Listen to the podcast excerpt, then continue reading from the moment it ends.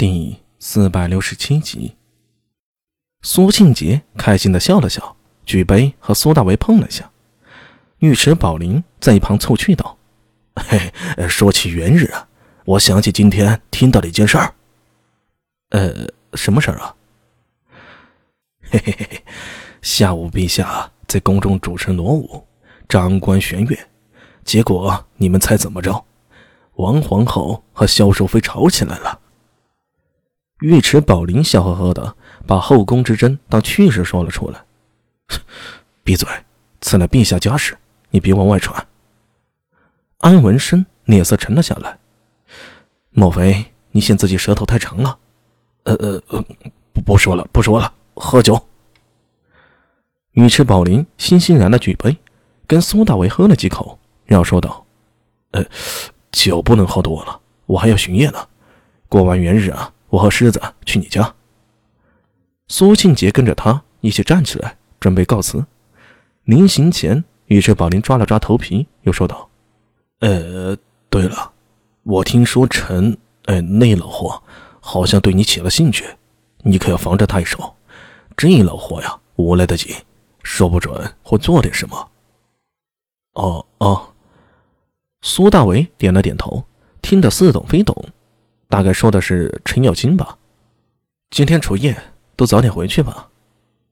苏庆杰一边跟着尉迟宝林往外走，一边回头道：“啊，对了，孙九娘让我跟你说，你这人很有趣啊。呃，有趣？为什么托狮子给自己带话呢？啊，算了，不去多想。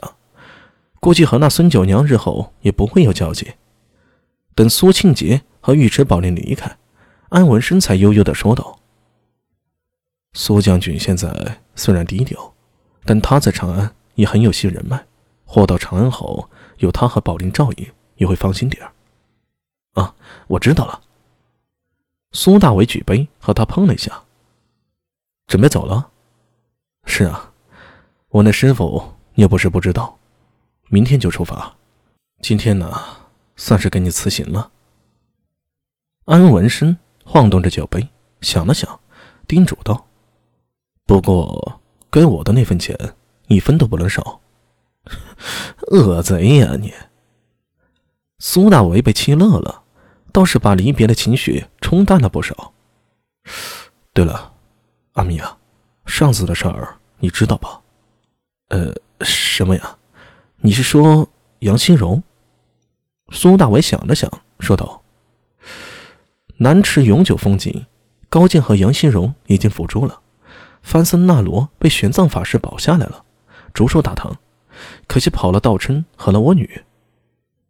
安文生抿了口酒，沉默了一会儿，突然说道：“阿米呀，你说道琛和我女真的是逃走了吗？”呃，你是什么意思啊？苏大为愣了一下，安文生却未回答。只是摇了摇头。苏大为忍不住想下去：不是逃走还能如何？难不成还是太水军有意放跑的？这念头令苏大为心脏猛跳了一下。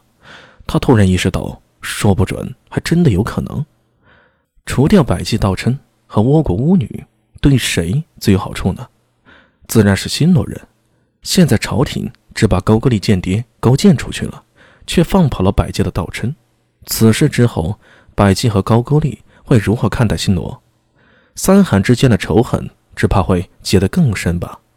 好一出一石二鸟之计啊！算了，这些大人物的算计自己是跟不上的。